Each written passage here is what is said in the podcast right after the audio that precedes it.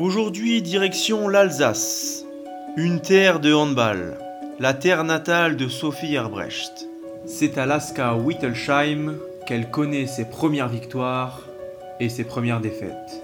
Dans les années 90-2000, deux grands clubs règnent sur le handball français, l'ES Besançon et Metz Handball. Très vite, elle rejoint Besançon où elle deviendra une légende du club. Capable d'évoluer tantôt arrière-gauche, tantôt demi-centre, elle s'est bâtie un palmarès en or. Trois titres de championne de France, cinq coupes de France, deux coupes de la Ligue et une coupe d'Europe.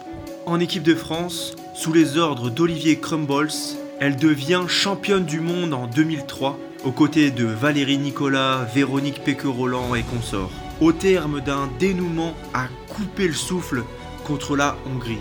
Après avoir mis un terme à sa carrière en 2020, l'ancienne arrière tricolore occupe une double casquette professionnelle. À la fois comportementaliste animalière, elle fonde sa société So et compagnie, mais également commerciale pour la région Grand Est chez Intersport. Sophie Herbrecht, la première étoile du handball français. Bonjour à tous, bienvenue dans ce nouvel épisode du Secret du Vestiaire. Aujourd'hui, nous recevons Sophie Herbrecht, une des plus grandes joueuses de l'équipe de France de handball. On va revenir un petit peu, Sophie, sur tes débuts. Euh, donc, tu as commencé, si je ne dis pas de bêtises, à. Alors, désolé pour la prononciation, je sais que tu es, que tu es alsacienne. Euh, tu as commencé à Laska Wittelsheim. Wittelsheim. Qui était presque. Wittelsheim. Déjà, est-ce que tu te rappelles un petit peu de, des premiers matchs quand tu as débuté le hand? Oui, je m'en rappelle parce que euh, j'ai joué avec mon grand frère qui a un an de plus que moi. Et on était dans la même équipe, je jouais avec les garçons. Et je me rappelle très bien parce que euh, ils étaient un petit peu jaloux qu'une fille euh, réussisse un petit peu, un peu plus qu'eux. Donc je m'en rappelle très bien, ouais. Et du coup, tu as joué avec les garçons jusqu'à tard? Alors à l'époque, ça s'appelait minime, je crois. C'était minime. Et après, j'avais plus le droit. Donc je suis partie avec les filles, mais j'ai joué assez longtemps avec les garçons, ouais. Ensuite, t'es parti au club du HBC Kingersheim. Kingersheim. Kingersheim, voilà.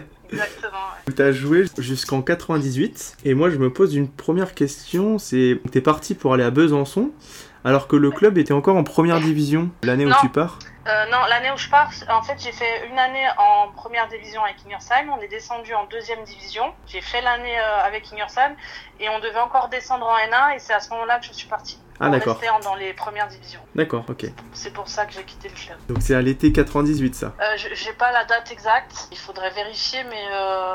Peut-être 99. je te fais confiance. Ça marche.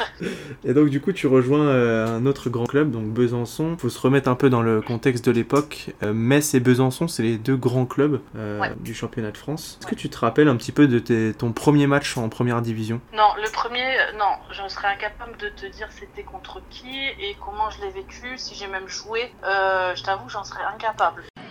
Et du côté de l'ES Besançon, nous allons assister au premier match chez les professionnels de Sophie Herbrecht, âgée seulement de 17 ans et qui évolue au poste d'arrière-gauche. Souhaitons-lui le meilleur pour cette rencontre et de vivre une très belle carrière pleine de réussite. Mais en tout cas, quand tu arrives à Besançon, t'étais pas encore euh, senior. Non, non, j'ai joué tout de suite en senior. Ah, t'as joué Mais j'étais déjà en sport-études à Besançon, donc je m'entraînais un peu avec les seniors euh, quand j'étais euh, toujours en club à Kingersheim, si tu veux. J'ai fait mes études à Besançon. D'accord. Et à mes 17 ans, j'ai signé à Besançon et j'ai tout de suite intégré l'équipe 1. D'accord, parfait. On arrive sur la première date butoir. Si je te dis le 16 juin 2001, est-ce que ça te parle? Je, je, crois que euh, j'ai gagné mon premier titre de championne de France, non? Ouais, tout à fait. Et ça y est, elles y sont. L'ES Besançon est champion de France pour la troisième fois de son histoire. Et ce, malgré une défaite 29-18 sur le parquet de la SPTT Metz, les francs-comtoises mettent fin, tenez-vous bien, à la domination messine sur le handball français. C'est magnifique, vraiment super pour ces joueuses qui ont fait une très belle saison, comme Sophie Herbrecht, un des piliers de cette équipe et qui est nominée pour le titre de meilleur arrière-gauche de la saison. Est-ce que tu te souviens un petit peu du match, du dernier match de la saison justement? Parce que c'était un match particulier. Mais, non, mais ouais, mais en fait, on, on parle souvent un peu des matchs clés comme ça, mais j'étais trop jeune, tu vois, je devais avoir, euh, même pas 20 ans. J'étais trop insouciante pour, euh, tu vois, avoir ce, ce recul-là et profiter et me rappeler de ce qui se passe, en fait, si tu veux. Ben, je vais Moi, te... je faisais mon match, euh, je l'ai gagné, j'ai perdu, j'ai fait un titre et je passais à autre chose, si tu veux. je vais te rafraîchir la mémoire alors. Vas-y. Donc en fait, ce match c'était justement contre Metz, le dernier de la saison. Pas étonnant, oui. Et vous perdez ce match, mais vous êtes quand même championne parce qu'en fait, Metz, l'avant-dernier match, avait perdu contre Mérignac et vous, vous aviez gagné votre match. Donc vous ah, on a étiez, gagné au goal ouais, vous étiez déjà championne avant le match. Ah, c'est pour ça qu'on a perdu, on leur a laissé derrière. Voilà, ça devait être ça. Cette année 2001, en fait, c'est la première année un petit peu de tes succès. Ta première finale de Coupe de France contre Metz aussi, que vous avez battu. Surtout que à Metz, enfin à Besançon, pardon, il y avait quand même une équipe euh, très très solide avec des joueuses qui ont fait une belle carrière. On en parlera euh, tout à l'heure avec euh, notamment euh, Raphaël Tervel, Alex Castioni, Ouais. euh, Valérie Nicolas. Exactement, ouais. ouais, ouais. Très belle équipe, ouais. Ouais, justement, euh, je voulais te demander, est-ce que euh, ce genre de match et de, de titres, c'est des choses qui te servent quand tu es en équipe de France? Ça t'aide justement à avoir des repères, à avoir des, des liens Ah, forts de avec des... surtout. Surtout de l'expérience. Euh, les liens, euh, ils arrivent avec le temps. Là, c'était encore trop tôt, mais surtout de l'expérience, parce que je suis arrivée en équipe de France très jeune. J'ai gagné beaucoup de titres très jeune, donc il a fallu que je m'impose rapidement et que je m'aguerrisse rapidement. Et euh, c'est ces titres gagnés là avec ce genre d'équipe qui pour moi était la meilleure hein, de l'époque. Il y avait, y avait Mhm. pas photo, qui a fait que j'ai progressé et grandi beaucoup plus vite. Ça a continué à grandir puisque justement à la fin de l'année, tu as commencé à découvrir l'équipe de France. Premier match à Metz en Ouais, plus, euh, contre le Portugal. Ouais. Est-ce que quand tu as commencé euh, en Alsace, euh, petite gamine, t'espérais un jour porter le maillot de l'équipe de France ou tu te disais, ouais, non, c'est impossible? Non, non, c'était mon, c'était un objectif. J'ai une famille très sportive. Ma mère qui était une ancienne joueuse de, de haut niveau en, en hand aussi. Mon grand frère qui est aussi à haut niveau. C'était mon objectif. Je voulais aller le plus loin possible. Je voulais aller en équipe de France. Je voulais faire les Jeux Olympiques. C'était mon objectif. Hein, donc j'ai mis les moyens et, et voilà, c'est pas arrivé par hasard. On rappelle ton bilan exceptionnel en équipe de France, tu as marqué 569 buts. Je sais pas si les gens se rendent compte. Euh, Je sais pas, même moi, je sais pas. Les chiffres. euh, plus de 200 sélections et donc entre 2001 et 2012, donc 11 années euh, au plus haut niveau. Ouais. L'année suivante, il y a une autre compétition, c'est le championnat d'Europe au Danemark. ouais, exact. Dans cette compétition, euh, moi j'ai presque envie de dire que c'était un peu la compétition qui vous a préparé à, à être championne du monde. Je sais pas si tu es d'accord avec moi. Ben, je sais pas si c'est celle-là qui nous a préparé parce que en 99, elles avaient fait déjà un truc exceptionnel. En 2001, on s'était un petit peu planté. Euh, en Italie, on avait fait cinquième. Danemark, on fait troisième à un euro. Pour euh, pour info, l'euro est plus difficile au hand qu'un mondial. Donc ça nous a peut-être donné un peu confiance. On a retrouvé un petit peu la confiance et on s'est dit que c'était possible d'aller chercher un titre. Donc je pense que cette médaille nous a fait du bien parce que l'année d'après, euh, bah, ça a été la radia quoi. Tout a gagné. On revient un petit peu sur ce championnat d'Europe. Donc ça, s- Ouais. ça se passe au Danemark. Ouais. Euh, premier tour, vous terminez deuxième derrière le Danemark. Le deuxième tour, vous reterminez encore deuxième derrière le Danemark, qui évolue à domicile. Ouais. Et en demi-finale, vous perdez malheureusement contre la Norvège dans un match très très fermé, 21-16. Ouais. Ouais, la Norvège, c'était toujours été la bête noire euh, jusqu'en 2003 de, de la France. hein. C'était la meilleure équipe euh, à l'époque. Donc on est mal tombé en demi-finale. Voilà. Le match pour la troisième place, vous battez les, les Russes 27-22. Mais tu vois, il y, avait quand même une grosse ossature, je trouve, du, du groupe de 2003 avec euh, Stéphanie Ludwig, Isabelle Venling, Valérie Nicolas. Ouais, c'est- ouais. Bah, c'était Metz et Besançon réunis. Hein. Ouais, c'est ce que. il y avait Mimi Corfanti qui, qui, euh, qui- un petit peu toute seule. euh, mais euh, ouais, le gros c'était Metz-Besançon. Donc euh, tout le monde se connaissait. le, le- groupe n'a pas bougé pendant un bon moment. je suis la seule à être arrivée un petit peu en cours de route. Mais sinon, pour rentrer dans cette équipe-là, qui était depuis 99 euh, bien fermée, c'était compliqué. hein. C'est ce que j'allais dire, en fait, euh, j'ai l'impression que c'est un petit peu le, la réunion de, des deux clubs, en fait, de Metz Ouais, et de Besançon. Mais euh, justement, comment vous faites, en fait, quand vous vous retrouvez en, en sélection pour euh, essayer d'un peu de mettre de côté, le, entre guillemets, la rivalité entre les deux clubs? Ça se fait normalement ou tout le monde... Ouais, euh, c'est naturel. euh, Tout le monde se demande, se pose la question, mais c'est naturel en fait. Quand on est en club, on joue avec un maillot rouge, on est pour les rouges. Quand on est en équipe de France, France, on joue pour les bleu, blanc, rouge. Peu importe avec qui on est, on fait partie de la même famille. Quand on est en équipe de France, on pense pas club. Le club n'existe plus. Donc euh, on est vraiment unis. Après, et dès qu'on se sépare, par contre, là, à partir du moment où on se sépare, c'est club. Mais c'est naturel en fait. Il n'y a pas de question à se poser. Ah, toi, tu joues à Metz, je veux pas te parler. Pas du tout. Tu es en équipe de France, on est ensemble. Il n'y avait pas de clan entre d'un côté les joueuses de Metz et. Il y a des affinités, comme dans tous les groupes, des affinités plus avec certaines que d'autres, mais aucunement c'était en relation avec les clubs pour lesquels on jouait. On arrive sur une nouvelle date importante, c'est le 14 décembre 2003. Donc là, tu deviens championne du monde. Je vais pas dire que c'est le tournant de ta carrière parce que t'as as tellement gagné que bon. C'est surtout la manière aussi qui, fait qu'on retient cette date-là. Oui, enfin moi personnellement, je pense que c'est le plus beau match de hand que j'ai vu de ma vie euh, en termes de, de, scénario. Parce que le scénario, ouais. Je, je sais pas si c'est possible de faire plus. Euh, bah pour l'instant, ça s'est pas vu encore. je le souhaite à d'autres de, de, de, vivre ce qu'on a vécu. Hein. Si c'est quelque chose d'exceptionnel au niveau du scénario, je le souhaite, mais pour l'instant, ça s'est encore jamais vu. Et voilà, c'est terminé. L'arbitre siffle la fin de la rencontre. L'équipe de France féminine de handball est championne du monde pour la première fois de son histoire. Performance incroyable. Quelle victoire au courage 32-29 contre la Hongrie après une fantastique prolongation ici à Zagreb. C'est réellement une page du handball français qui vient de s'écrire sous nos yeux. On va revenir du coup sur cette compétition. Donc l'entraîneur c'était euh, Olivier Crumbols déjà à l'époque? Oui. D'ailleurs, tu avais de, bonnes relations avec lui euh, durant ta... C'était un peu je t'aime moi non plus avec Olivier. Euh, il y avait énormément de respect parce que euh, j'avais énormément de respect pour l'entraîneur qu'il était. Il m'a énormément appris. J'ai fait 12 ans avec lui. après, c'est un personnage atypique, qui est très dur. moi, j'ai un caractère un petit peu... j'ai un fort caractère, donc des fois, ben, forcément, ça, ça pétait un peu mais euh, il m'a énormément appris et, euh, et je pense qu'il a été content quand même de m'entraîner pendant autant d'années. je pense aussi. Et du coup, donc le premier tour, ça se passe très bien. Donc vous êtes dans une poule avec euh, l'Espagne, la Serbie, la Croatie, le Brésil et l'Australie. Vous terminez première avec 5 victoires, donc tout va bien. Exact, ouais. Le deuxième tour, pareil, vous terminez première. Vous avez juste une défaite contre la Corée, 25-27. Ouais, ouais, ça nous avait surpris. Et qui est un peu, euh, bon, on en parlera, hein, qui est un petit peu votre votre bête noire, euh, la Corée. Je voulais te demander comment ça avait été ressenti euh, cette défaite dans le groupe. Euh, t'avais l'impression que les filles étaient un peu abattues ou bon, c'était juste. Non, non, en fait, on l'a mal abordé parce qu'on s'y attendait en fait. Je, crois avant, auparavant, dans des matchs de préparation, on les avait joués et on s'était pris aussi une branlée. C'est un jeu, le jeu asiatique est, quelque chose qu'on ne connaît pas. Nous, on a un jeu européen, tout le monde joue de la même manière et le, jeu asiatique est très difficile à, si tu veux, à analyser ou même à, à jouer.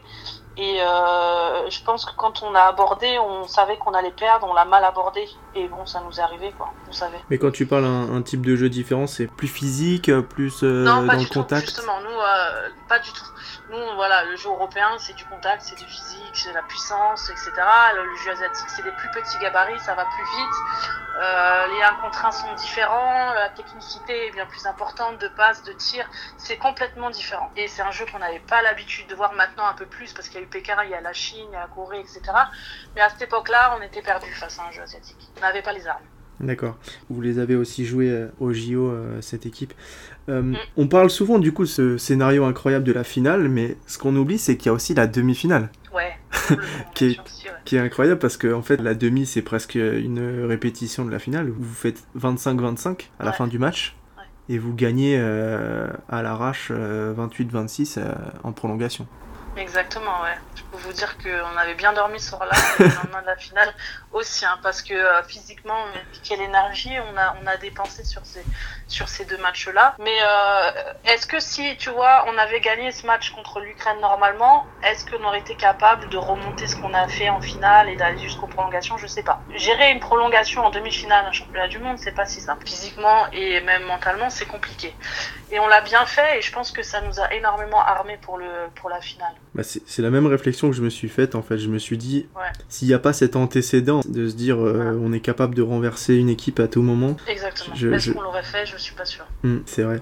Du coup, on arrive à cette finale, donc euh, scénario complètement, complètement dingue. Donc vous êtes mené 25-18 à 7 minutes de la fin. Hmm. Moins 7 au hand, c'est pas on va dire que c'est pas irréversible, mais quand même à 7 minutes de la fin, à 7 c'est ouais.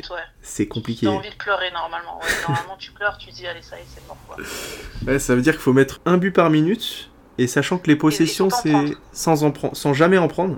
Donc ça, Voilà. c'est sans jamais en prendre, et en plus, les, les possessions, c'est combien? C'est 30 secondes? Vous avez le droit à 30 Ouais, c'est- on- ouais, c'est à peu près entre 20 et 40 secondes maximum, quoi. À peu Ouais. près. Donc en fait, il faut attaquer 7 fois, marquer 7 fois, et défendre 7 fois sans prendre de but. Donc C'est c'est ça. Donc imagine. ouais, quasi impossible. Et du coup, voilà, dernière seconde, donc il y a cette, euh, cet accrochage de, euh, ouais. d'Anita Gorbitz euh, sur euh, Véronique Péquet-Roland. Jet de 7 mètres, carton rouge. Euh, là, quand quand il y a le penalty, tu te dis, c'est bon, ça va le faire, ou t'es encore dans le... Non, je me dis que ça va le faire parce qu'avec ce qui vient de se passer en 7 minutes, tu te dis que tu as la grâce du, ciel avec toi. Et euh, s'il y avait une personne qui était capable de marquer un penalty à ce moment-là, c'était Leïla. Leïla le jeune. C'est elle qui va, euh, je me dis il peut rien nous arriver. Je pense qu'on l'avait toutes dans la tête, c'était il peut rien nous arriver. Même si Palinger, la gardienne en face, avait fait la meilleure partie de sa vie, nous avait fait pleurer au début, pour moi Leïla pouvait pas rater ce penalty, c'était pas possible. C'est- elle était prévue pour tirer tous les penalties, ou ça a été un peu décidé euh, comme ça? Euh, alors euh, non, je sais que c'était une tireuse de est- c'était pas la seule. Je crois qu'il y avait Melinda aussi qui en tirait. Mais sur ce match-là, elle était, elle était en forme, elle était chaude, c'était elle qui devait y aller. hein. D'accord. Bon, ouais, ça vous a plutôt, euh, plutôt a réussi. Victoire euh, 32-29. Est-ce que tu te rappelles un petit peu des, des scènes de joie d'après-match euh, dans les vestiaires, de quand vous vous Ouais, sautez dans les bras? ouais, ouais, Oui, quand on fait le tour du terrain, il faut savoir que euh, c'était en Croatie, c'était à Zagreb, donc euh, pas loin de la frontière euh, hongroise. Il devait y avoir euh, euh, 99,9% de Hongrois dans les tribunes et 4, quatre pauvres Français. Donc je peux te dire que quand on a gagné, eh ben ça a été le silence de mort, ça on s'est fait huer. Donc c'était assez spécial, mais en fait encore plus jubilatoire. Donc ça a décuplé, si tu veux, un peu notre plaisir d'avoir gagné comme ça, ici, à cet endroit, avec tous ces moments autour. C'est vrai que j'avais pas pris cette dimension de. Ah ouais, ouais. de seul au monde. C'était dur. Ah ouais, ouais, on était seul au monde. Et quand on est entré sur le terrain, je peux te dire que on est plusieurs à avoir fait quelques gouttelettes. Hein. Parce que les Hongrois, ils rigolent pas hein, dans les tribunes. Hein. Mais du coup, comment vous avez fait pour euh, le soir pour célébrer un peu la victoire, vu que vous étiez entouré que par des. On avait un, espèce de bar. euh, Il y avait une, une handballeuse qui jouait en France, s'appelait Bubalo. À l'époque, il jouait à Metz, qui avait un bar en Croatie. Et elle nous l'a un petit peu, si tu veux, privatisé. Et on est allé là-bas après le match. Ah, c'était Pour être un sympa. peu tranquille. Mais on a été escortés pour sortir de la salle. Ah oui, à ce point-là? Ah oui, oui, pour rentrer et pour sortir. Oui, oui, oui, je t'ai dit, les Hongrois, ils, les Hongrois, ils rigolent pas. Bon, et bah écoute, on va revenir un peu sur cette année 2003 qui pour toi a été, euh, bah en fait, t'as gagné tout ce que ce tu pouvais. hein. Ça avait commencé fort avec la Coupe de la Ligue. Ouais. Euh, je sais pas si tu te souviens contre Dijon où tu gagnes 26-25. je Ensuite, t'enchaînes Coupe de France euh, Ouais. contre Nîmes 29-21. Ouais. Ensuite, en juin, championne de France. Ouais. Donc le troisième titre avec avec Besançon. Et il y a vainqueur de la Coupe d'Europe des coupes, donc ton premier titre européen. Ouais. Et en plus, vous faites une remontada dans ce match parce que Oui. le, vous vous étiez mené de 3 points, vous aviez perdu 30-27 au premier match. À, à l'aller, exactement, ouais. Et vous gagnez 20-15 euh, au retour. Quel exploit de l'ES Besançon face au Spartak Kiev qui remporte la Coupe d'Europe des vainqueurs de coupe. Après une défaite 30-27 en Ukraine au match aller, les Francs-Comtoises ont su remonter leur retard en s'imposant 20 à 15 au Palais des Sports de Besançon. Elles peuvent maintenant célébrer avec les 4500 spectateurs ce soir le premier titre européen de l'histoire du club. Bah, je crois que j'aime bien les remontadas, apparemment. C'est- difficile à choisir, mais dans ces 4... Bon, je- j'enlève la Coupe du Monde parce que je sais que tu vas forcément me répondre ça, mais ouais, forcément. dans, dans ces 4 autres titres, quel- lequel t'as le plus marqué? Parce que j'ai vécu une année. J'ai pas tout joué si tu veux en Coupe d'Europe, mais euh, c'est quand même ça. Parce que c'est quand même historique aussi. À l'époque, ce n'existait pas la Ligue des Champions, ça s'appelait comme ça. Coupe des Coupes.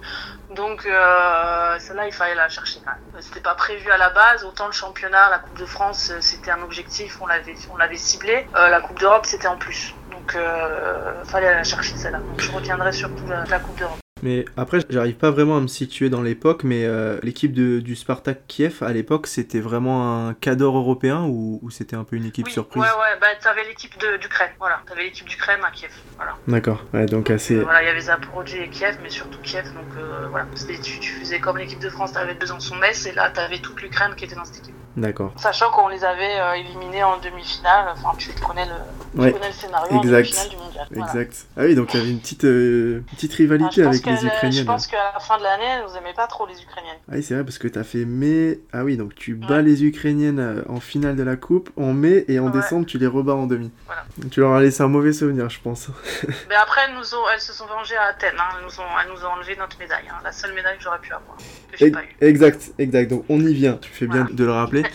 J'ai lu un peu euh, une interview euh, que tu avais donnée euh, pour un journal alsacien euh, il y a pas très longtemps où tu disais que ton seul regret dans ta carrière c'était de pas avoir de médaille olympique. Bah ouais, c'est celle, la seule que j'ai pas. Et, et bah justement, on- la fois où tu as été, on va dire, le plus proche de l'avoir, c'est au jeu d'Athènes. Ouais. Donc, où vous vous qualifiez sans problème pour jusqu'aux demi-finales. Mm. Où vous jouez cette même équipe de Corée qui vous avait déjà posé des problèmes en, en 2003. Et là, ça se joue à pas grand chose quand même, 32-31. Est-ce qu'avec du recul, tu arrives à, à analyser le petit truc qui vous a manqué ou...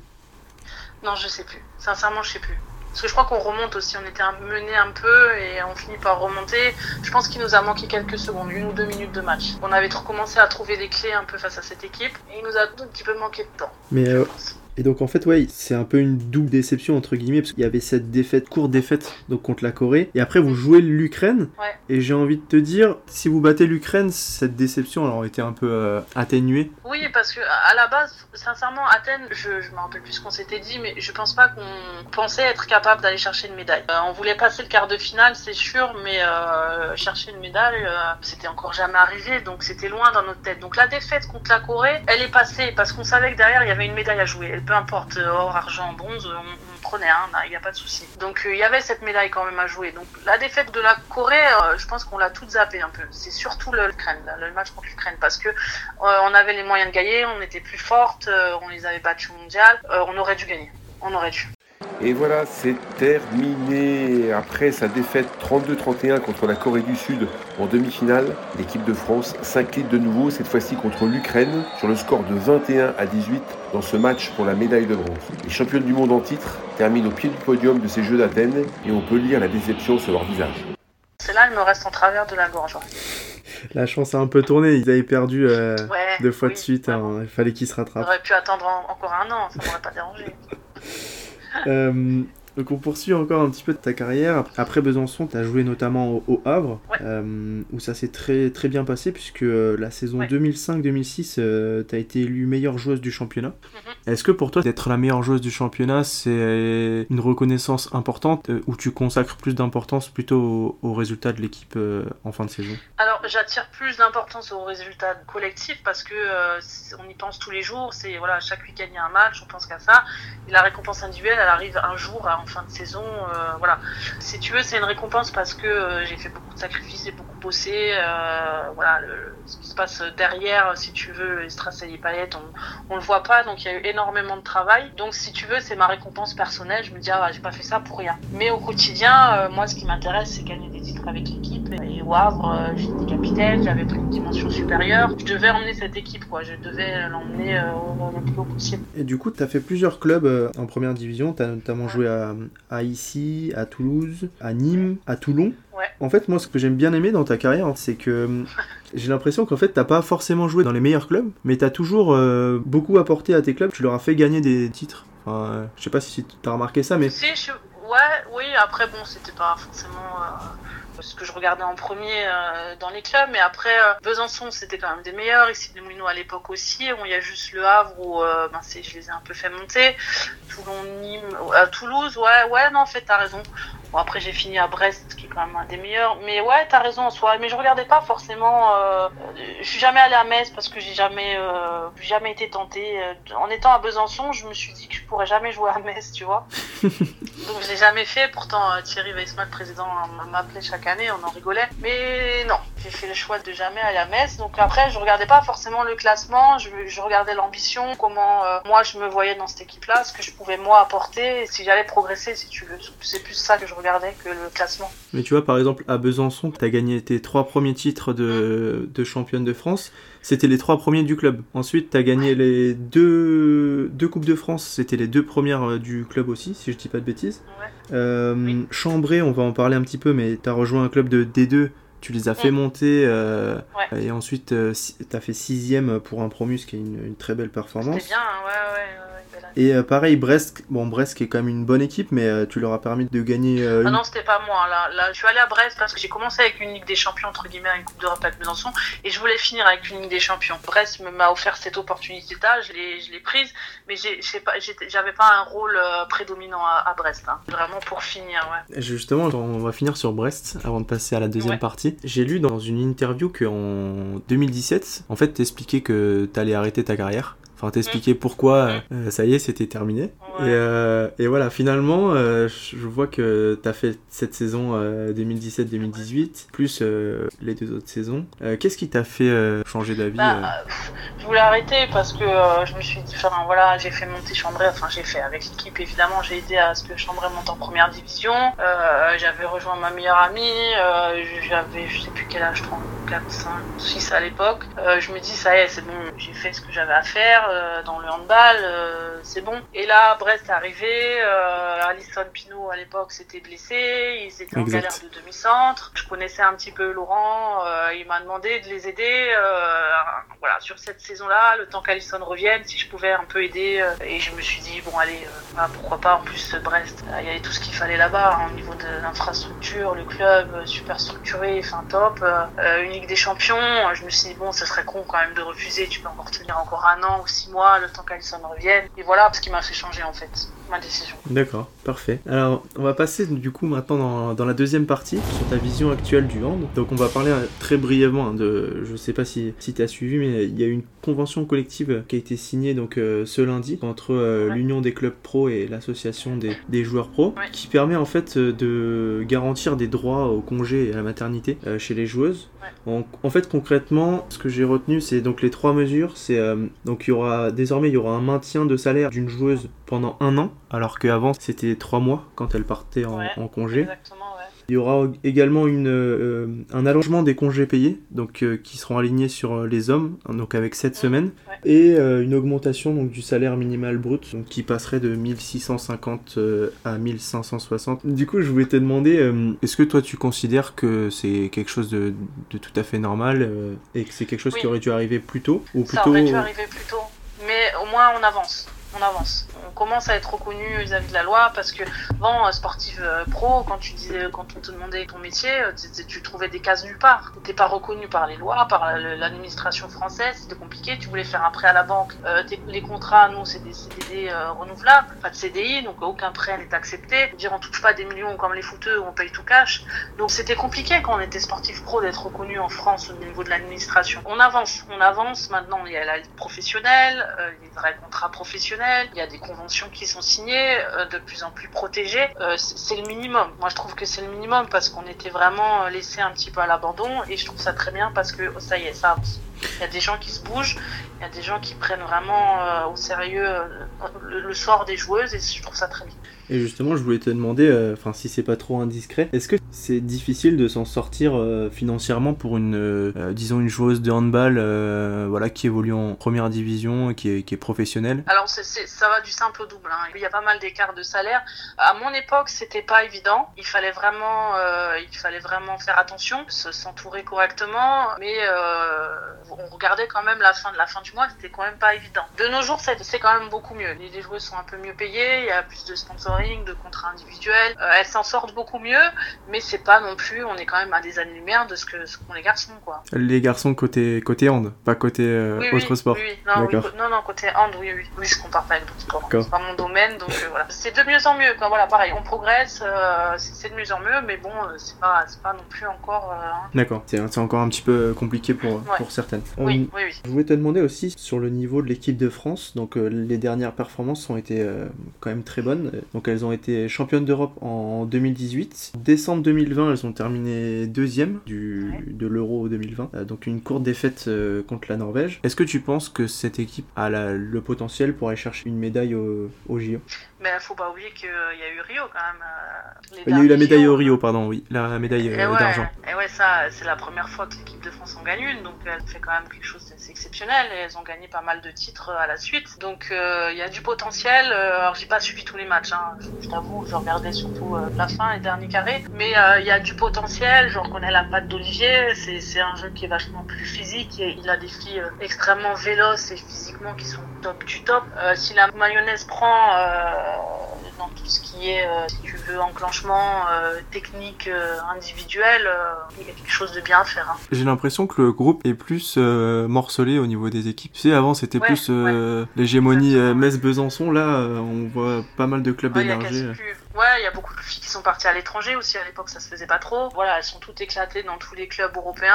Euh, elles sont euh, les meilleurs entraîneurs européens. Enfin, euh, non, il y a de quoi faire. Elles sont, elles sont bien entourées. Et puis, euh, non, c'est une belle équipe de France en plus jeune. Donc, donc elles peuvent aller loin ensemble avec ce groupe-là. Je voulais te demander aussi sur l'étranger. Toi, t'as jamais joué à l'étranger? Euh, Non, à l'époque, ça se faisait pas beaucoup. Et, euh, Tu veux savoir pourquoi aussi et du coup, il y, a- bah, il y a plusieurs exemples de joueuses. Il y a Alison Ouais. Qui est partie en Hongrie, je Ouais. crois. Enfin, déjà, il y a le niveau de certains euh, championnats est, est assez bon et je pense que niveau financier, il y a aussi un, Voilà, un il y intérêt. a ça, il y a cet aspect-là. Ça se fait que c'est beaucoup plus sécurisé de partir à l'étranger. Avant, tu savais pas, tu te lançais la pile face, hein. tu savais pas où tu allais atterrir. Là, c'est quand même vachement plus sécurisé. Il y a beaucoup plus d'argent. Euh, il y a beaucoup plus de clubs, euh, de bons clubs qui émergent un petit peu partout en Europe. Avant, c'était ciblé pays nordiques. Là, il y a les pays de l'Est, euh, Europe centrale, etc. Donc, t'as moins peur de partir à l'étranger. T'as beaucoup moins peur qu'avant. Et justement, tu penses qu'ils sont mieux structurés, ces, ces clubs, que nos clubs français? Pas tous, il y en a, oui. si tu compares à Brest, il y en a pas beaucoup qui sont plus structurés. Mais euh, un club comme Gior, euh, c'est le Real de Madrid, c'est le PSG. Hein. Tu, tu joues à Gior, euh, t'es dans le meilleur, pour moi, le meilleur club européen, euh, tout, tout confondu. Quoi. Justement, qu'est-ce qui manque au club français pour euh, bon c'est c'est difficile hein, comme euh, comme question. C'est un peu la question bateau mais bon euh, je veux quand même avoir ton avis. Qu'est-ce qui manque au club français pour gagner une Ligue des Champions? Le dernier bon résultat c'est. Metz. On a le vivier, on a les joueuses. Je pense que les meilleures joueuses européennes même sont françaises. Mais en, euh, je sais pas, je pense qu'on a des années retard sur la formation. euh, au niveau des entraîneurs euh, petits, euh, on, on manque d'entraîneurs, de bons entraîneurs, euh, de formation. euh, L'argent aussi, euh, je pense on est un peu en retard si tu veux. On a un peu 5, 5, 10 ans de retard avec les autres clubs. Parce Je que sais pas si, tu comprends un peu ce que je, ce que Ouais, je veux ouais, dire. non, mais clairement, mais en fait, moi je Ouais. compare avec le foot, je trouve Ouais. qu'ils ont exactement le même problème. Au niveau de l'équipe nationale, on a de très bons résultats, Ouais, mais par contre, euh, au niveau des clubs, c'est vrai qu'on a du mal à bah, à bien figurer en. On est vu comme des gens indisciplinés, donc peut-être qu'il nous manque cette rigueur-là des clubs européens. Je sais pas. Peut-être. Bon, on va passer euh, du coup dans la dernière partie sur ta reconversion. Donc on l'a dit en 2017, tu avais déjà l'intention d'arrêter, puis finalement tu as fait une pige euh, à Brest euh, avant de rejoindre le club de Alkirch en National 1 Ouais. en 2018. Là je me dis, quand tu rejoins Alkirch, tu avais une petite idée derrière la tête, le, retour en Alsace. Je pense que tu avais déjà l'idée de, préparer ta reconversion, non? Alors la reconversion, j'ai préparé bien avant. Hein. J'ai pas attendu euh, la fin de ma carrière sportive pour euh, pour y penser. Après l'endroit, je t'avoue, j'avais pas vraiment choisi. J'avais pas besoin de choisir, si tu veux. C'est le club. Après, bon, j'ai toute ma famille qui est restée en, Alsace. Je les avais quittés, j'avais 14 ans. Donc euh, quand un Kirsch m'appelle et me propose, voilà, de, de jouer un peu pour eux, de donner un petit quelque chose pour euh, mettre du beurre dans les épinards, et euh, en plus ça me rapproche de ma famille. Je me dis, euh, ouais, bon bah beaucoup, là, euh, réfléchis pas quoi. C'était proche de là où tu résidais euh, Ouais, ouais, c'est pas loin, ouais. D'accord. Ouais, ouais. Et du coup, donc, t'as fait deux saisons et t'as été un petit peu euh, arrêté dans ton élan avec euh, cette, cette crise euh, sanitaire. Donc, t'as fait Ouais. ton dernier match en mars 2020 contre, dés- Ouais, désolé pour la prononciation, Utes. Yutz, ouais, c'est ça, ouais, ouais, ouais, en Lorraine. Donc voilà, tu fais ce, ce dernier match et parallèlement, donc t'avais déjà commencé ta reconversion, donc t'avais travaillé euh, notamment en tant que responsable club et collectivité pour Intersport. Alors ça, c'est arrivé après. Ça, c'est arrivé après Alkirch. Là, j'avais monté ma boîte de, de comportementaliste animalier en tant qu'auto-entrepreneur. Exact. Alors est-ce que tu peux nous parler justement de... Tu parles de Saut et compagnie? Ouais, exactement. Est-ce que tu peux nous parler de Saut et compagnie, de comment l'idée a germé un petit peu dans, dans ta tête? Et je crois que même tu avais passé une formation euh, Ouais, ouais, CEPHAO. Formation. Donc euh, est-ce que tu nous expliquer un peu bah, tout le processus de... Ben, en fait, euh, à un moment donné, je me suis posé la question de quand le sport, le hand va s'arrêter, qu'est-ce que tu vas faire hein, Parce que je n'aurais pas été rentière avec ce que j'avais gagné. Donc, euh, je me suis dit, à part le hand, qu'est-ce que tu sais faire ou qu'est-ce que tu aimes faire? Et euh, moi, depuis toute petite, voilà, c'était le sport et les animaux. J'ai toujours été intéressée par ça. Un petit peu euh, et je me suis dit, ok, qu'est-ce, qu'est-ce que je cherche un truc qui peut être compatible avec encore une carrière professionnelle et une formation là-dedans qui peut t'amener après à avoir un, boulot. Et en fouillant, j'ai trouvé ce, cette école de, comportementaliste animalier et ça m'a bien plu parce qu'il y avait, il y avait de l'éthologie, donc tout ce qui est animal, mais aussi de relations sociales, tout ce qui est psychologie humaine, etc. Euh, donc c'est vraiment ce que je recherchais et en parallèle de ça, j'avais passé aussi un, mon diplôme d'assistante veto. Donc voilà, je suis restée dans, dans, tout ce qui est animaux et, et, je me suis mis en, si tu veux, par correspondance. C'était une école que je pouvais faire par correspondance. D'accord. Qui était assez, c'était assez contraignant parce qu'il y avait des stages à faire, etc. Avec les matchs, c'était compliqué. J'ai vécu les dernières années difficiles, mais euh, c'était gérable avec une carrière pro. Et quand ça s'est terminé, ben j'ai pu euh, ouvrir ma mon entreprise, si tu veux, de comportementaliste animalier. D'accord. Qui est basée du coup en, en Alsace aussi? Ouais, mais c'est en, je me déplace sur prestation de service. D'accord. Ok. Donc c'est. Ouais, euh... pas de local, c'est moi qui vais, euh, qui vais chez le client. D'accord, très bien. Et du coup, pour euh, juste pour essayer de comprendre un, un peu mieux, est-ce que ça concerne les gens qui, euh, par exemple, ont du mal à, à dresser leurs animaux ou ça, enfin, savent pas vraiment s'y prendre avec. Non, non on parle pas. Moi, je parle pas de dressage et d'éducation. Je fais pas du assis, couché, reviens, etc. Moi, je travaille la relation entre l'homme et l'animal. C'est-à-dire que je sais pas quelqu'un qui prend un chien et euh, qui aboie toute la journée, qui pisse partout, ou qui mord des gens et ils sont perdus, ça va pas. Euh, Qu'est-ce qu'il faut faire? Voilà. Moi, je travaille surtout sur des comportements euh, inappropriés ou qui posent problème au, au, maître. Voilà. Avec des animaux sociaux, avec le chien, le chat et le cheval. Tu essaies d'expliquer en fait des, des, comportements. Et du coup, c'est presque de la, de la psychologie, j'ai envie de dire. Mais c'est ça. C'est tout à fait ça. Il y a, il tout ce qui est tout ce côté euh, théorique de euh, qu'est-ce que l'animal, l'éthologie du de l'animal, mais c'est énormément de psychologie. J'ai fait beaucoup plus de psychologie que, que de travail sur l'animal. D'accord. Et justement, je vais te poser une question un, un peu bateau, mais est-ce que c'est, enfin, l'étude de la psychologie des animaux, c'est quelque chose qui est, qui est très différent de la psychologie des humains, où il y a quand même des, des similitudes? Alors, quand on parle de psychologie, c'est de la psychologie humaine. La psychologie animale, euh, elle, si tu veux, elle n'existe pas puisqu'elle est liée à la psychologie humaine. Il faut simplement savoir comment fonctionne un animal, et après, tout le reste, c'est de la psychologie humaine. C'est-à-dire que quand il y a, il y a quelqu'un qui m'appelle, il me dit voilà mon chien il pisse partout la journée, le chien j'ai pas besoin de le voir, je vais parler qu'avec le maître. Et en fonction de ce qu'il va me dire, on va changer des habitudes ou des, des trucs qui sont propres au maître. Et, et l'animal s'adaptera. Si tu veux, moi je fais rien avec l'animal. D'accord. Je ne travaille qu'avec le maître. Voilà. Et, et est-ce que les, les situations, les contextes sont des choses qui se reproduisent et du coup toi tu arrives à, à, identifier facilement les, les réflexes et les comportements à adopter ou faut vraiment s'adapter au cas par cas à chaque fois? C'est du cas par cas parce que chaque cas est unique, un comportement euh, dans un cas euh, sera pas le même dans le, dans le cas numéro 2 si tu veux.